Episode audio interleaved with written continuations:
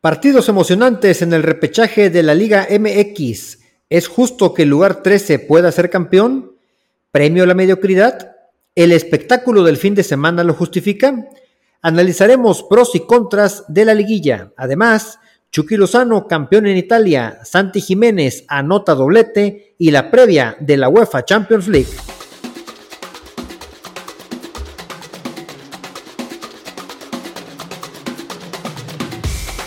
Este es el podcast del Tri, espacio donde hablamos de la selección nacional mexicana, su pasado, presente, futuro y noticias sobre sus jugadores tanto en Liga MX como en Europa. Comenzamos.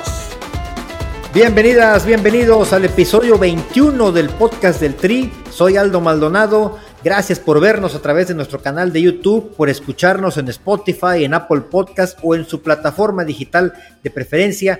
Ayúdenos a que la comunidad de podcasteros del Tri siga creciendo como compartiendo, comentando, calificándonos con cinco estrellas si les gusta nuestro contenido, que espero que así sea, para que así siga creciendo esta comunidad. Inge Campos, te saludo con gusto, ¿cómo estás? ¿Qué tal Aldo? ¿Cómo estás? Buenas noches, un gusto nuevamente estar aquí acompañándote. Tenemos varios temas, varios temas. Este, esta semana hubo eh, el inicio de, este, de esta etapa que tanto te encanta, bueno, que, que nos llena de emoción eh, a, los, a los pamboleros mexicanos, la, liguilla. Que bueno, realmente ya, ya se, se ve el inicio de la misma con el repechaje, pero bueno, ahorita vamos a ir hablando un poquito de, digo, hay contrapartes, hay, quien, hay a quienes les gusta y otros a los que no bueno. Y un poquito de, los mexicanos en Europa. Eh, semana de Champions, ¿cómo ves? Oh, y sin duda tenemos que hablar del Napoli, mi Napoli de toda la vida, ¿cómo ves? Soy napolitano, estoy feliz porque el Chucky quedó eh, campeón y bueno, para los que nos ven en video, pues aquí tengo mi bufanda del Napoli celebrando y por supuesto hasta mi playera de la Azzurra de Italia. Inge, pues hay muchos temas. Santi Jiménez la sigue rompiendo. El Chucky es campeón. Por fin ya es campeón. La semana pasada ah, decíamos que Memo Ochoa le había amargado el triunfo al Napoli, pero sabíamos que iba a llegar tarde o temprano el campeonato, el Scudetto. Tenemos Champions League también, pero bueno, si te parece, vamos a empezar con el fútbol mexicano que está en la fase más emocionante, en la fase más importante. Inge, yo estoy preocupado preocupado de verdad porque ya escuché muchas voces, ya vi muchos comentarios de gente del medio, periodistas, aficionados, ni se diga, algunos exfutbolistas, que dicen que el repechaje es lo mejor del mundo porque vimos partidos de mucha emoción este fin de semana y ciertamente así fueron, los cuatro partidos fueron muy buenos, creo que en especial el Pachuca Santos fue un partido muy interesante, lleno de errores también, por ejemplo Ustari Nunca había Ustari equivocarse tanto. Creo que se comió tres goles de los cuatro que recibió de Pachuca. Pero bueno, ese es otro punto. El punto es que hubo emoción, sí, pero yo sigo insistiendo, es injusto. No es posible que el lugar 13 de la tabla general aspire a ser campeón en ninguna liga del mundo. Eh, puede ser campeón del lugar 13, por favor. Sí, sí, sí, eh, pues inició el repechaje, eh, tenemos injusticias futbolísticas, como comentas. el lugar número 13, que, fue Santos Laguna, tiene, tiene ahorita muchas posibilidades de, de, continuar, ¿no? rumbo al título y bueno, sin merecerlo en lo absoluto. De hecho, platicábamos que, fue un equipo que, tiene nada más cinco partidos ganados, eh, de 17, imagínate, 19 puntos, digo, no tiene ni, ni el 40% de efectividad en el torneo, digo, considera, este porcentaje considerando los tiempos eh, totales que se pueden obtener contra los que obtuvo, realmente un equipo que no tiene ni la mitad del rendimiento, tiene amplias posibilidades de, de, estar en las semifinales, bueno, bueno, de llegar a la fase final del torneo hecha eh, al, al, Pachuca, que fue un equipo que hizo mucho mejor las cosas. Y, bueno, muchas de esas cosas se pueden presentar cuando tenemos este sistema, este sistema llamado repechaje y, bueno, ya posteriormente la, liguilla. La liguilla no la veo del todo mal, pero el repechaje sí, sí tiene... Oye, Inge, pero ¿cómo justificas? Porque yo sé que tú, al igual que yo, estamos en contra de la reclasificación, no nos gusta. Pero ¿cómo le dices a la gente que no es justo cuando vimos cuatro partidos de muy alto nivel el fin de semana, muy entretenidos, no sé si al alto nivel, pero por lo menos se vio espectáculo. Y eso a la gente le gusta, partidos a, morir. Eh, ¿Cómo le dices ahorita a los dueños como Ricardo Salinas, como Iraragorri, que Iraragorri está feliz? Grupo Orlegui fue el principal beneficiado del repechaje en esta ocasión. Atlas y Santos pasaron a la siguiente ronda, salió muy feliz, callando bocas, decía este, no sé si el mensaje fue para Jesús Martínez, fue para sus retractores, para quién, porque Jesús Martínez anduvo declarando por ahí en, fútbol picante eh, la semana pasada. Bueno, no sé, pero ¿cómo justificamos que está mal el repechaje cuando se vio un gran nivel de fútbol este fin de semana? Es que, es que lo platicábamos ya. El fútbol es un espectáculo, es un negocio y después es un espectáculo y creo que hoy por hoy, si tú me dices, no, se puede... Eh, este, no, quizá no se tengan muchos argumentos para, decir que el repechaje no es, no es bueno, porque tuvimos partidos emocionantes, llamémoslo emocionantes, pero, pero realmente el fútbol mexicano en general, que es, debería de ser la, premisa principal de los, de los dueños, de los directivos, no se está cumpliendo, ¿no? O sea, tenemos al el, equipo, al Santos Laguna, por ejemplo, e insisto en ellos, es un equipo que, que de hecho, de todos los, equipos que han accedido al repechaje, en toda la historia de los repechajes, es el equipo peor calificado en cuanto a posición y por ende a puntos de, la historia de los repechajes. Entonces, imagínate, eh, eh, hay un equipo que ya comenté la, poca cantidad de puntos que tiene, logra acceder y, y, bueno, a la gente le gusta o nos gusta porque vimos partidos emocionantes, ¿cómo decirles que esto no está bien? Pues en cuanto a espectáculo estuvo bien, pero, pero ya como un fin en común hacia la selección nacional, que digo, es el, el fin, pienso yo, de, todo esto, pues no le beneficia en lo absoluto, ¿no? ¿O de qué manera le puede beneficiar? No, porque mira, el nivel de rating fue alto, los patrocinios, obviamente el dinero que se maneja, los dueños están felices porque hay entradas en los estadios por patrocinios, eh, pero al cambio de esto, de tener un muy buen fin de semana como fue este, ciertamente, estás teniendo 17 jornadas de bajo nivel. Porque cada vez los equipos te juegan menos en el torneo regular. Da lo mismo quedar en el lugar 17, 16, 15, porque en una rachita te metes. Santos quedó en el lugar 13, insisto, ¿en qué liga del mundo el lugar 13 puede ser campeón? El Atlas. El Atlas ganó cuatro partidos. ¿En qué liga eh, seria un equipo que gana cuatro partidos puede ser campeón?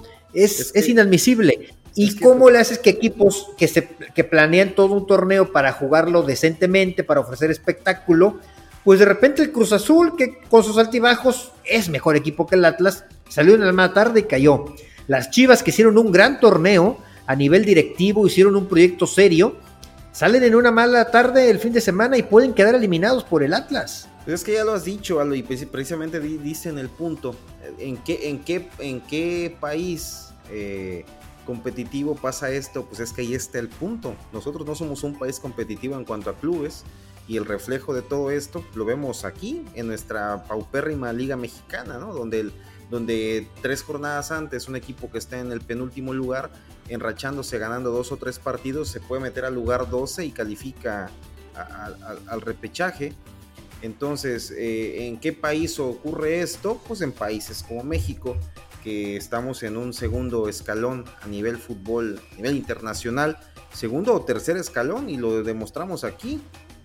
Entonces, ¿en qué países pasa esto? Pues en México precisamente.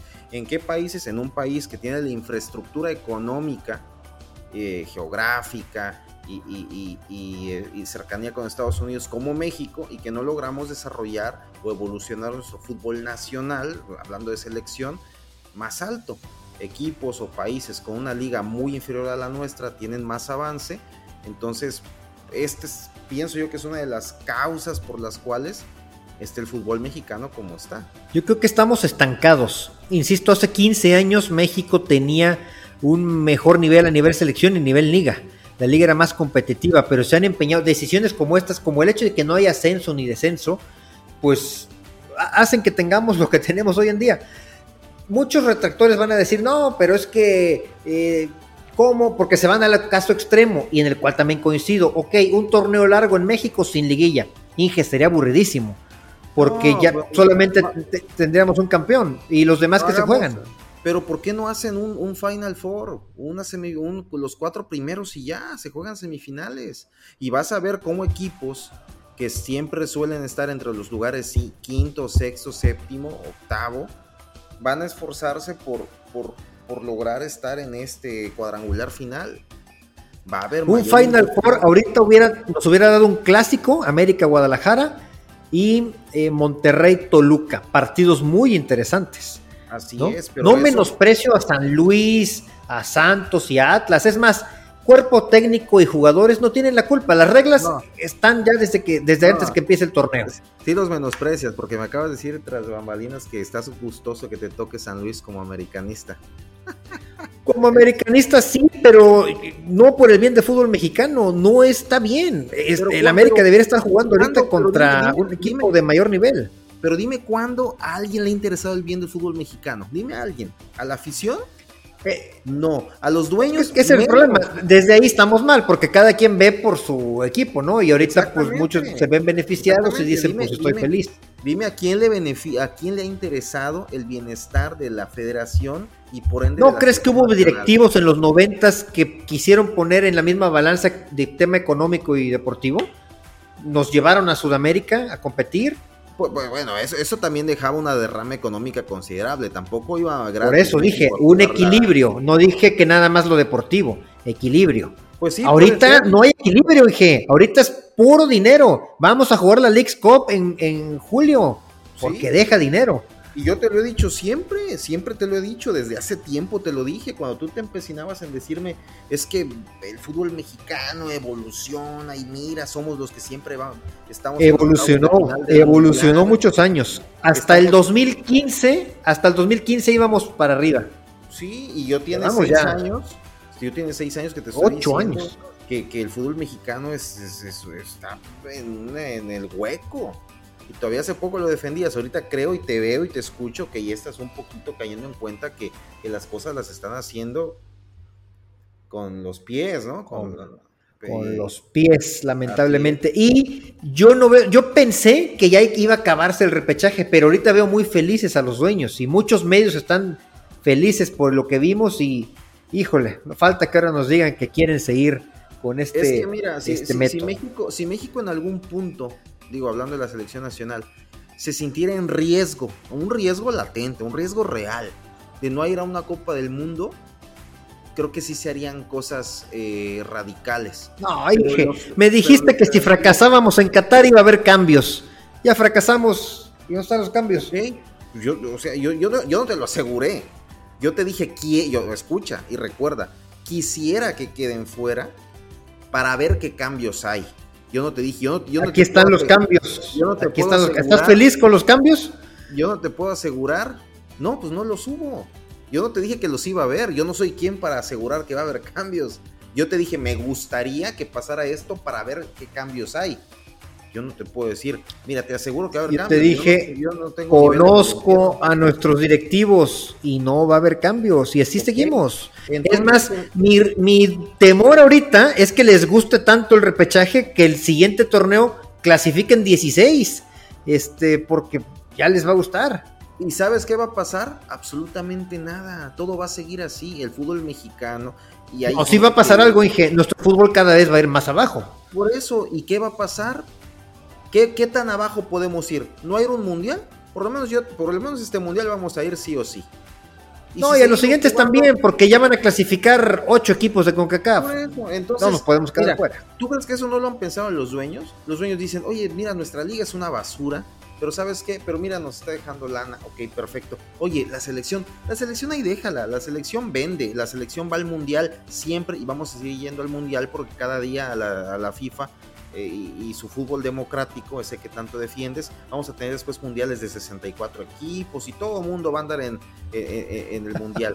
Entonces, el producto México vende, por eso a los, los dueños les importa un bledo la selección nacional, eso lo sabemos, les importa nada. Y, y, se contagian los jugadores y a los jugadores también les empieza a importar nada.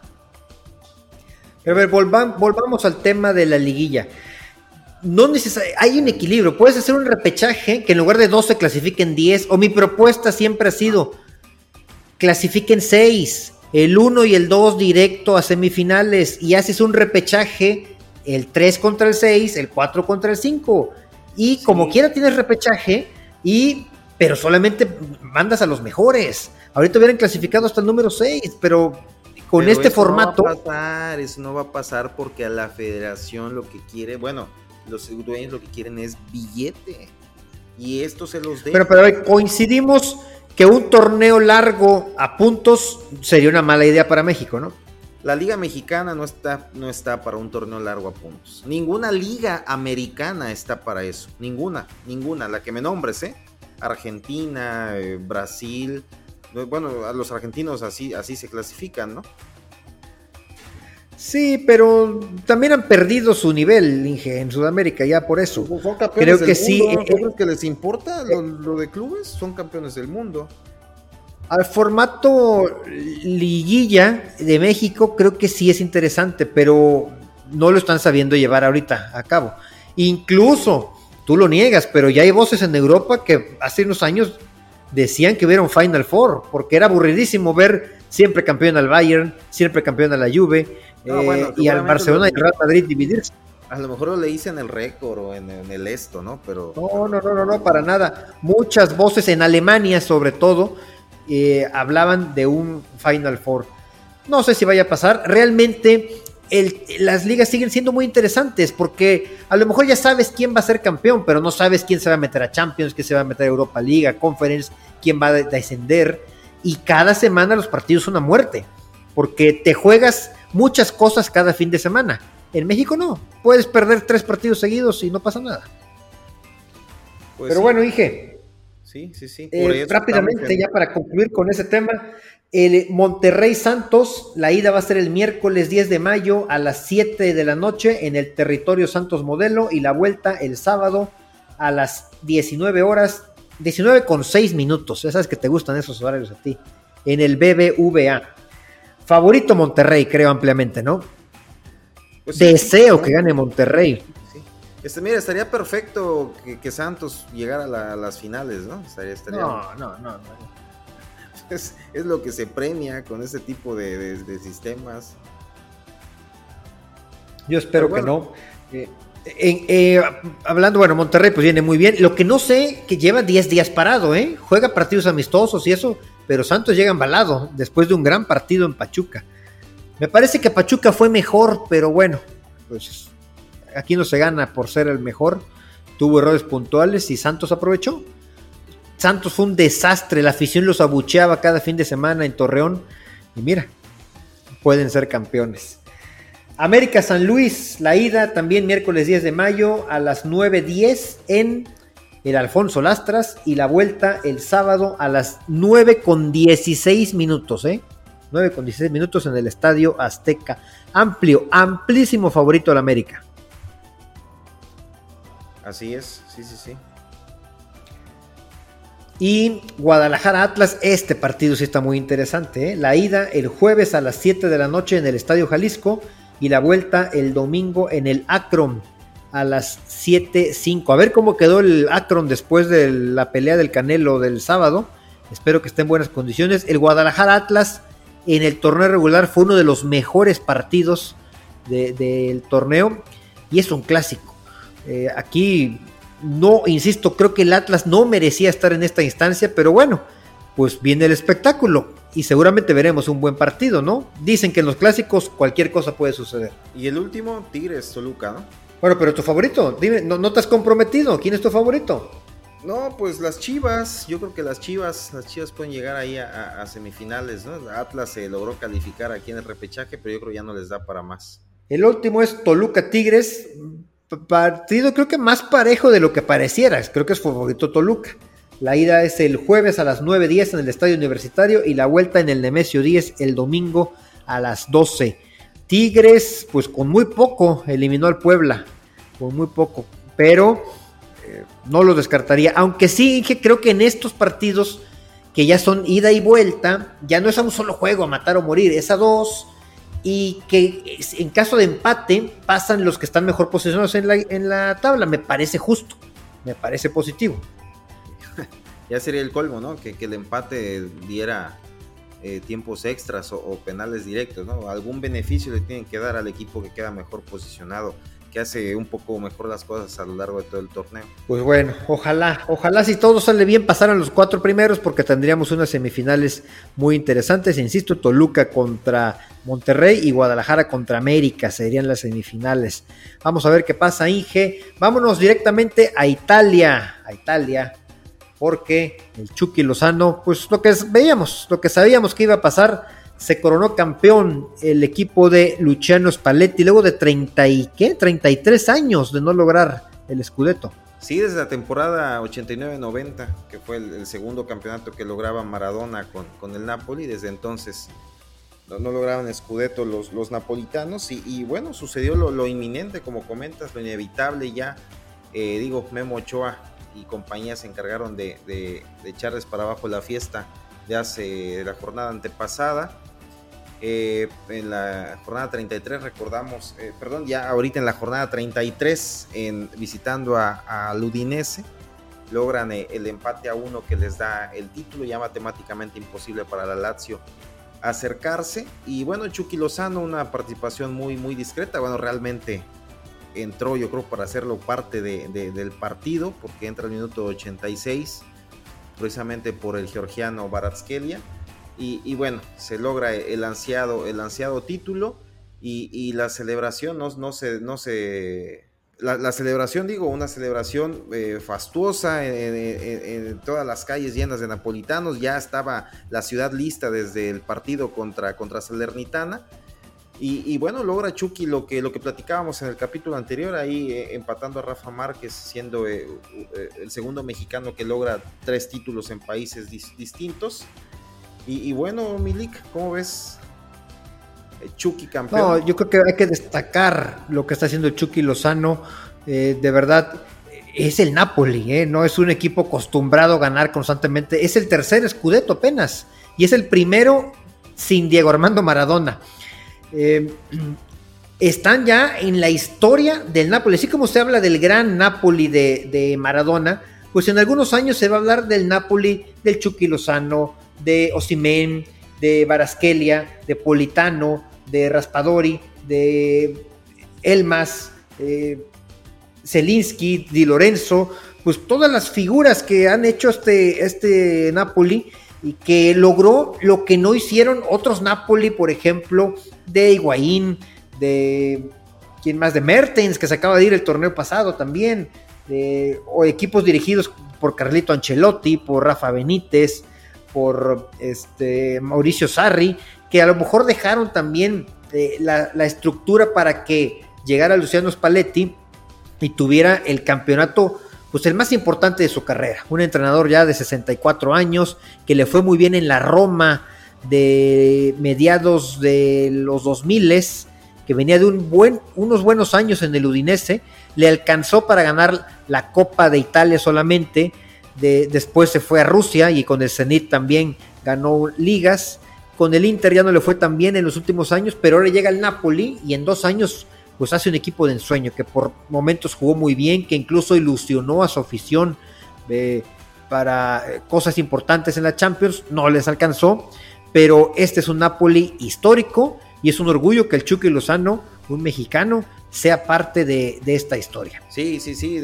En, nombres quizá hubo equipos de Napoli eh, más atractivos en, años anteriores y, quizá este, este Napoli al inicio de la temporada nadie pensó que, fuera a lograr lo, que lograron y, digo, para mí fue una sorpresa realmente que lograran el título los napolitanos. Yo, yo pensé que, que, quizá lo lograba. Digo, estoy hablando del inicio de la campaña, que, lo lograba Inter de Milán, incluso que el Milán iba a tener mayor este, presencia en, los puestos altos de la tabla. Sin embargo, un, equipo maravilloso que logró conjuntar eh, Spalletti y bueno, se, se, alzan ya con este, con ese título y como comentas, entran, entran a la historia. Digo, hay equipos que tienen un palmarés más amplio, las vitrinas más llenas que entre tantos eh, estrellas que, o tantos campeones que han pasado por sus, por sus, eh, por sus filas, pues se pierden un poco, ¿no? Sin embargo, en, en, Napoli son solamente tres títulos, es el primer equipo después de Maradona que lo logra. Y, bueno, Chucky Lozano está ahí en las vitrinas de la historia de, un equipo eh, protagonista del calcio. Qué gusto, y vamos a ver si repite. Vamos a ver ahora que, si sigue con el Napoli. Va a empezar la telenovela también. Hay equipos que, le que, lo pretenden. Y antes del campeonato, pues incluso se hablaba de que no andaba muy bien ahí a nivel directivo, que había presiones para que se bajara el sueldo, cosa que yo creo que no va a pasar porque con este campeonato alcanza y sobra en G.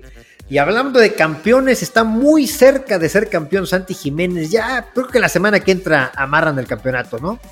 Sí, sí, sí. Eh, digo, Feyenoord eh, continúa en, la punta, en el liderato, con 76 puntos. Ahí los, persigue, y digo, persigue entre comillas, el PCB con 68, 8 puntos y están pendientes por disputarse 9.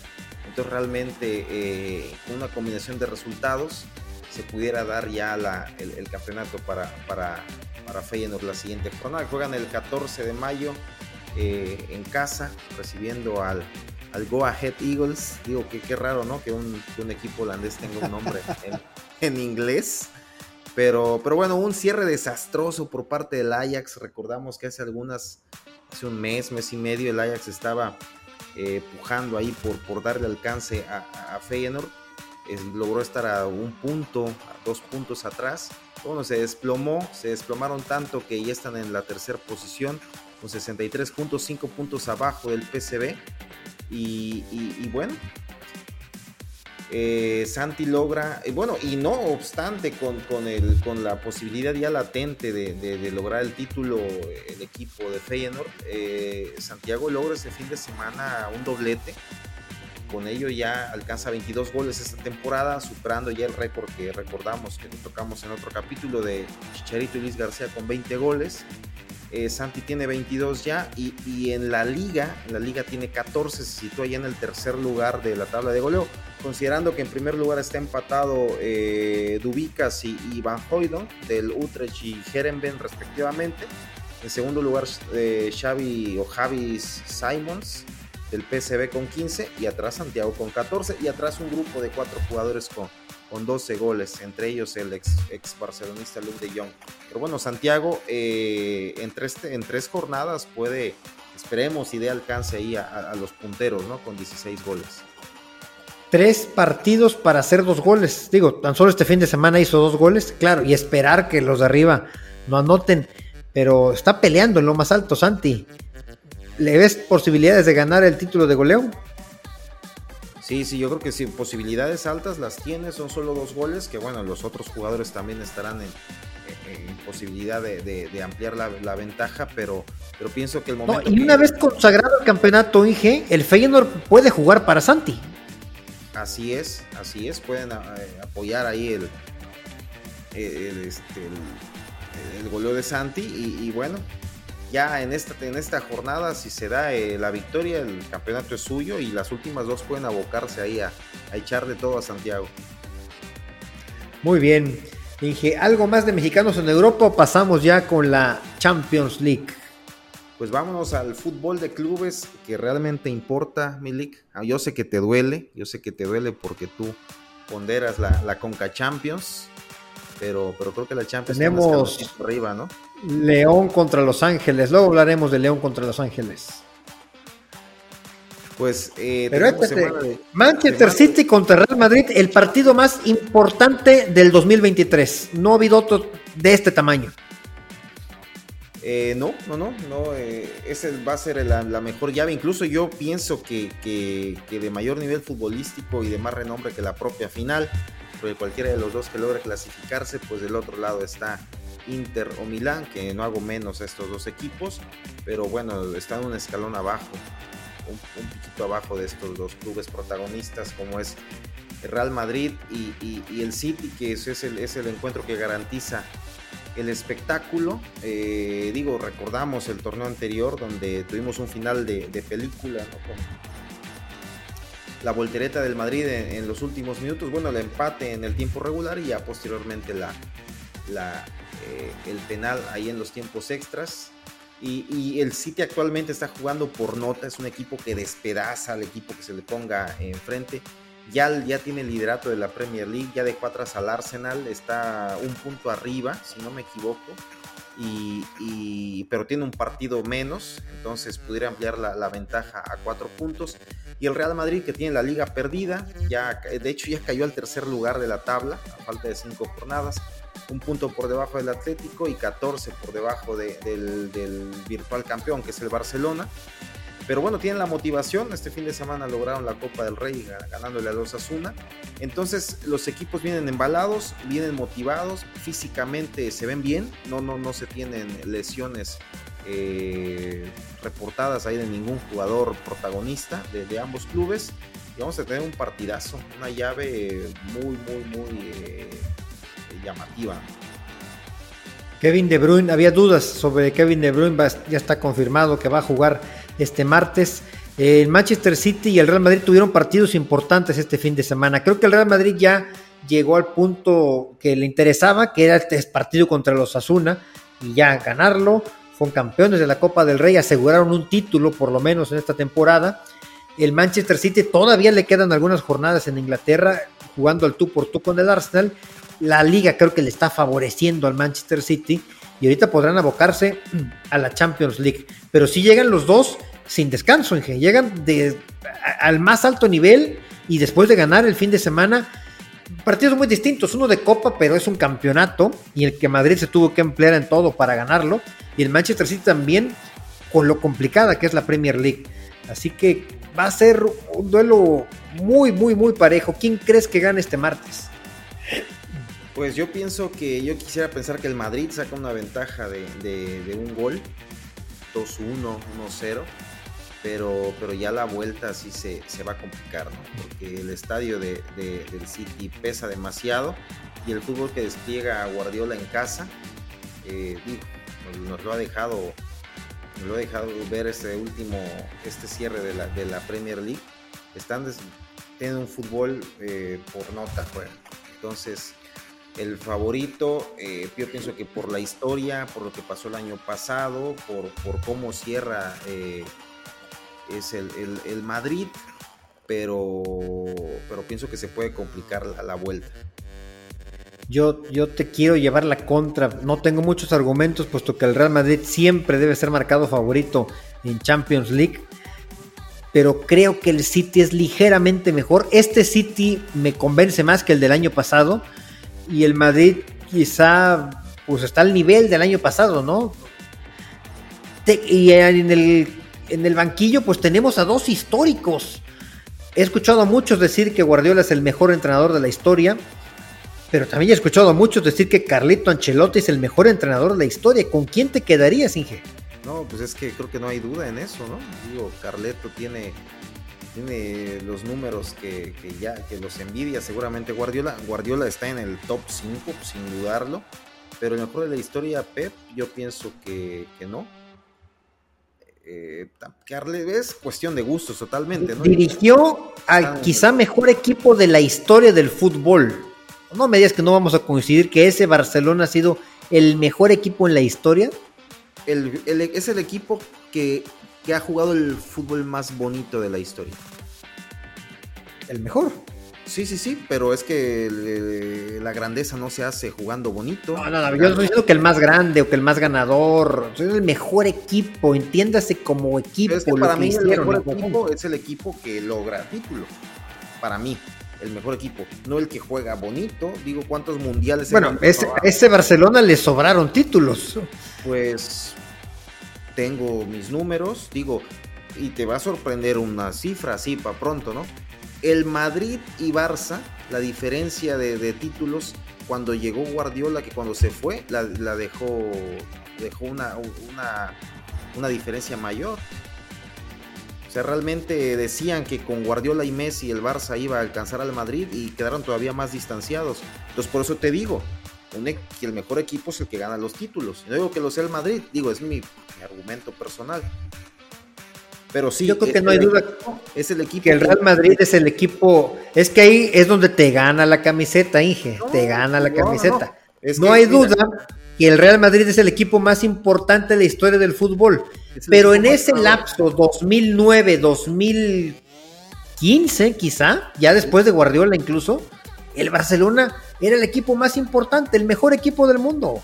No, es que es que el mejor equipo del mundo es un nombramiento que dura meses, un año, dos años. Ese es un nombramiento que cambia año con año, Por eso. ¿quién es, el, mejor? ¿Quién fue el mejor equipo del mundo en el 2009? Ah, Barcelona. Barcelona. ¿Quién fue en el 2014? En el 2010. En el 2010 para mí sigue siendo el Barcelona. El campeón de la Champions fue el Inter. Pero el mejor equipo del mundo sigue siendo el Barcelona. Entonces, o sea, ¿cómo darle el título del mejor equipo del mundo a alguien que no logra ganarle a otros equipos? bueno, es que es un resultado, es un análisis muy simplista. El mejor es el que gana. No, pues wow. Sí, sí, sí. Porque sí, sí, pero aquí estamos para analizar un poquito más, un poquito más. mira, ¿cuántos mundiales Brasil ha jugado hermoso? ¿Y cuántos mundiales ha ganado Brasil en los últimos 20 años? Uno nada más. Uno. Pero en los últimos 20 años no ha sido considerado Brasil de los ¿cuál fue el mejor equipo? ¿Cuál fue el mejor equipo del mundial del, del mundial del 2006? El mejor equipo porque tú estás premiando el, fútbol bonito. Recordamos el Catenacho. Fabio Canavaro fue el mejor jugador del mundo, hizo un arte de la defensa. Eh, el balón de oro es un premio para mí infravalorado y lo gane quien lo gane es un premio que, que muchas veces este, no, lo gana quien realmente Porque lo, ha ganado Messi muchas veces, por eso. Qué difícil es debatir con alguien merengue. Es que en general, fíjate, yo no lo voy ni al Barcelona ni al Real Madrid, pero para los aficionados del Barcelona y Real Madrid es muy difícil porque no se quitan su camiseta. Es que no, yo te voy a decir si, si, yo critico al Madrid, me van a tachar de culé. Y si critico al Barcelona, me van a criticar de merengue. No le voy a ni uno ni a otro. A ver, hay, hubo, hubo balones de oro de Ronaldo que no los merecía tampoco. Uno, uno lo recuerdo. O sea, yo soy, trato de ser imparcial, le voy al Madrid, pero vaya, eh, pero bueno, volviendo al punto que dices, el mejor equipo de. Hablaba de equipos, equipos de época como el Milan de Arrigo Sacchi. Todo mundo recuerda el Milan de Arrigo Sacchi. No hemos visto el... tú ni yo ningún partido completo de Arrigo Sacchi. No, bueno, no, entonces no fue, no, no es equipo que marcó época, ese Milan de Arrigo Sacchi. No, sí, sí, sí, marcó época. Di Stefano no es una figura en el Madrid porque no lo viste. ¿Quién? Bueno. Di Stefano no fue una figura porque no lo viste jugar.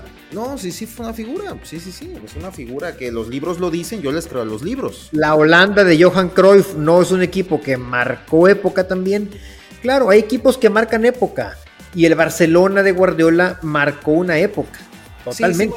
Sí, marcó, una época. Realmente era un fútbol eh, espectacular que, que caducó muy pronto estarás de acuerdo que para lo que logró desplegar el Barcelona no tuvo los títulos que pensaron que iban a tener. En eso sí estás de acuerdo. No, pues sí. Una Champions. En, el con el mejor Barcelona de la historia apenas alcanzaron. de la historia solo ganaron tres. Una Champions. Bueno, dos, dos, dos, ¿no? La del 2009 y la del 2000, Y la del 11, porque la del 6 era de Rijkaard, era otra época, pero... 2006 era otro Barcelona. O sea, ese, no, no podemos unir esos dos Barcelonas porque el del 2006 era un Barcelona completamente distinto, un fútbol completamente distinto. Sembró las bases Rijkaard para lo de Pep Guardiola, pero era otro Barcelona. Pero yo estoy hablando de tú dices el mejor Barcelona de la historia, completamente de acuerdo contigo. Solamente logra dos Champions, sí, 2009 y la de la que le ganaron a la Juventus, ¿no? Así es. Ah, 2015. Sí. No, sí, fueron, fueron cuatro contando la de Rijkaard, Ringe. Ajá, sí, cuatro. Barcelona tiene cinco Champions. Tenían una, la que ganaron con, con, con Kuman en el 92, si no me equivoco. Y bueno, las, la, de Rijkaard y de las tres de, de, de, la era moderna, bueno, de la era Messi. Y el Real Madrid ganó cinco de golpe. Eh, pues sí, una espaciadas un par, pero sí, sí, sí, sí lo podemos. Entonces, pues sí, sí es triste para los culé que ni que en su mejor época solamente le dio para cuatro Champions, incluyendo la de Rijkaard, y que el Madrid en un abrir y cerrar de ojos gana cinco y otra vez, bueno, hace más grande la distancia. Pero bueno, estamos hablando del City y del Madrid, eh, partido bastante parejo. Y otro que se jugará el miércoles y que no tiene los mismos reflectores, obviamente, del, del Madrid del City, es el Derby de la Madonina. El primero, el partido de ida será el miércoles en San Siro y la vuelta en el Giuseppe Meazza. Este, digo, a lo mejor hay quien, quien no lo sepa, es el mismo estadio, el mismito. ¿Cómo? Eh, pero para cada, para la localidad de cada uno de los equipos se llama distinto. San Siro para el Milán y Giuseppe Meazza, histórico interino de los 60. ¿Es correcto, Milik? ¿Tú lo conociste? No, un, estadio hermoso, un estadio hermoso que transpira fútbol. Tuve la oportunidad de ver en 2020 un Milan Juventus con Cristiano Ronaldo en la Juve, partido de Copa italiana. un, un, espectáculo conocer un estadio como ese, de verdad. Y bueno, pues un duelo bien interesante, Inge. Los dos equipos acaban de ganar a los equipos de Roma, el Milan a la Lazio y el Inter a la Roma como visitante. Se fueron a meter al Olímpico de, la cancha de José Muriño y ahí ganó el Inter. Eh, el Milan tiene siete Champions, el Inter tiene tres Champions. Eh, a nivel liga, el Inter tiene 16, bueno, tiene 17, pero yo no le cuento una, que es la que le quitaron a la Juve, esa no cuenta. Entonces, y el Milan tiene 16, o sea, van parejos, 16 y 16. Y, en Champions tiene más el Milan. Eh, a nivel, en los últimos partidos más recientes, la Supercopa de Italia la ganó el Inter, pero en la Serie A, un partido lo ganó el Milan, otro partido lo ganó el Inter. Y actualmente están también eh, disputándose puestos de Champions pues League. Yo creo que el favorito es el Inter de Milán. Eh, digo, números eh, muy parejos, sin embargo, eh, siento que, bueno, he visto jugar a ambos y, veo al Inter con, más capacidades ofensivas. Eh, y sin duda es un cruce que, tiene, que tiene historia en Champions, sobre todo se han enfrentado. sería la tercera ocasión que se enfrentan en los últimos 20 años. Recordamos aquel enfrentamiento del 2002-2003, que después los padeciste ahí en la final al Milan, ¿no? Le ganó a la, a la Juve en penales en, en, Old Trafford, recordamos esa final.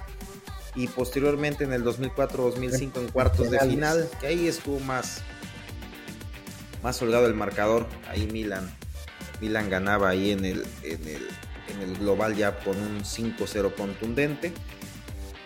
Y bueno, pues sí, esos reflectores eh, menores a los del partido del City contra el, contra el Madrid, pero, pero sin duda va a ser un partidazo también. Sobre todo por la pasión que levantan estos dos equipos, que estén en las condiciones en las que estén, no deja de ser eh, un derby, de, los derbis más apasionantes de, Europa incluso. Sí, el mosaico, ahí te encargo el mosaico en ambos partidos, será un show. Sí creo que, eh, por lo menos en los últimos años han dado mejor el Inter que el Milan. El Milan es su regreso eh, también con ese campeonato de la Serie A. Eh, va en cuarto lugar el Inter, quinto el Milan, a la espera del castigo que le van a poner a la Juve. Seguramente la Juve caerá nuevamente con un castigo que le van a poner y se meterán en puestos de Champions ambos equipos.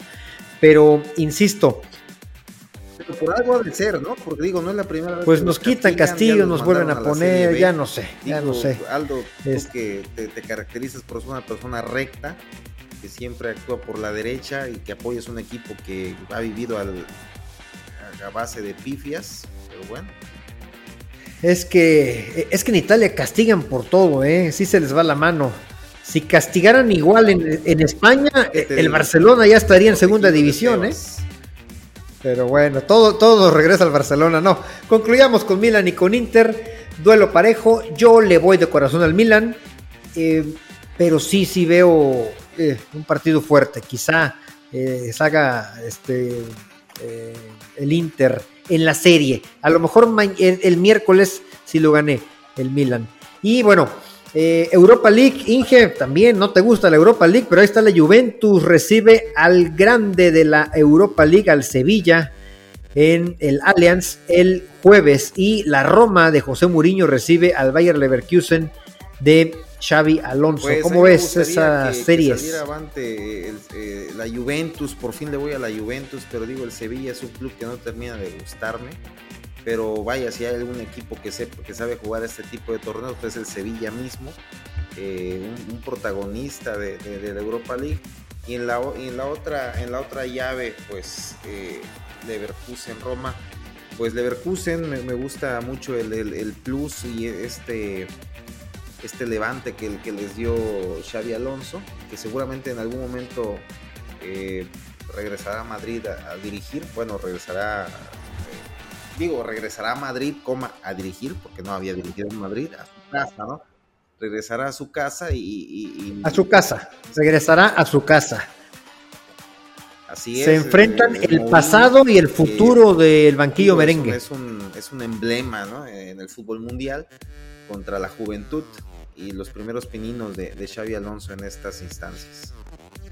Sí lo dirigió, ¿verdad? Por supuesto. Sí, claro, claro, claro que lo dirigió. Bueno, pues muy bien. Serán también duelos muy interesantes. Eh, obviamente yo quisiera una final Juventus-Roma. Eh, pues vámonos, Inge. Vamos a ver qué nos espera con la Champions y con la liguilla. Va a ser una semana de mucho fútbol. Nos vemos la próxima. Bueno, invitamos a tus redes sociales que te sigan en Twitter. en Twitter me encuentran como Ocampos de guion bajo. ¿Y tú cómo apareces, Lee? Y a mí me encuentran como Aldo Aldo bajo Maldonado y eh, el podcast del Tri, arroba el podcast del Tri, nos encuentran en Twitter, Facebook e Instagram también. Saludos. Saludos, cuídense, nos vemos en la próxima.